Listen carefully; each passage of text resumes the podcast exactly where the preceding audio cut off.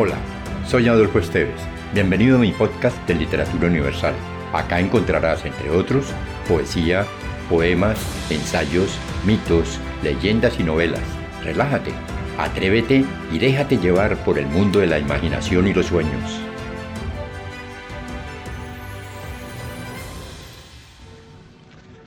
El músico Marcos Vinicius da Cruz de Melo Moraes, más conocido como Vinicius de Moraes nació en Gabea, Río de Janeiro, en Brasil, y nos dejó el poema titulado La casa.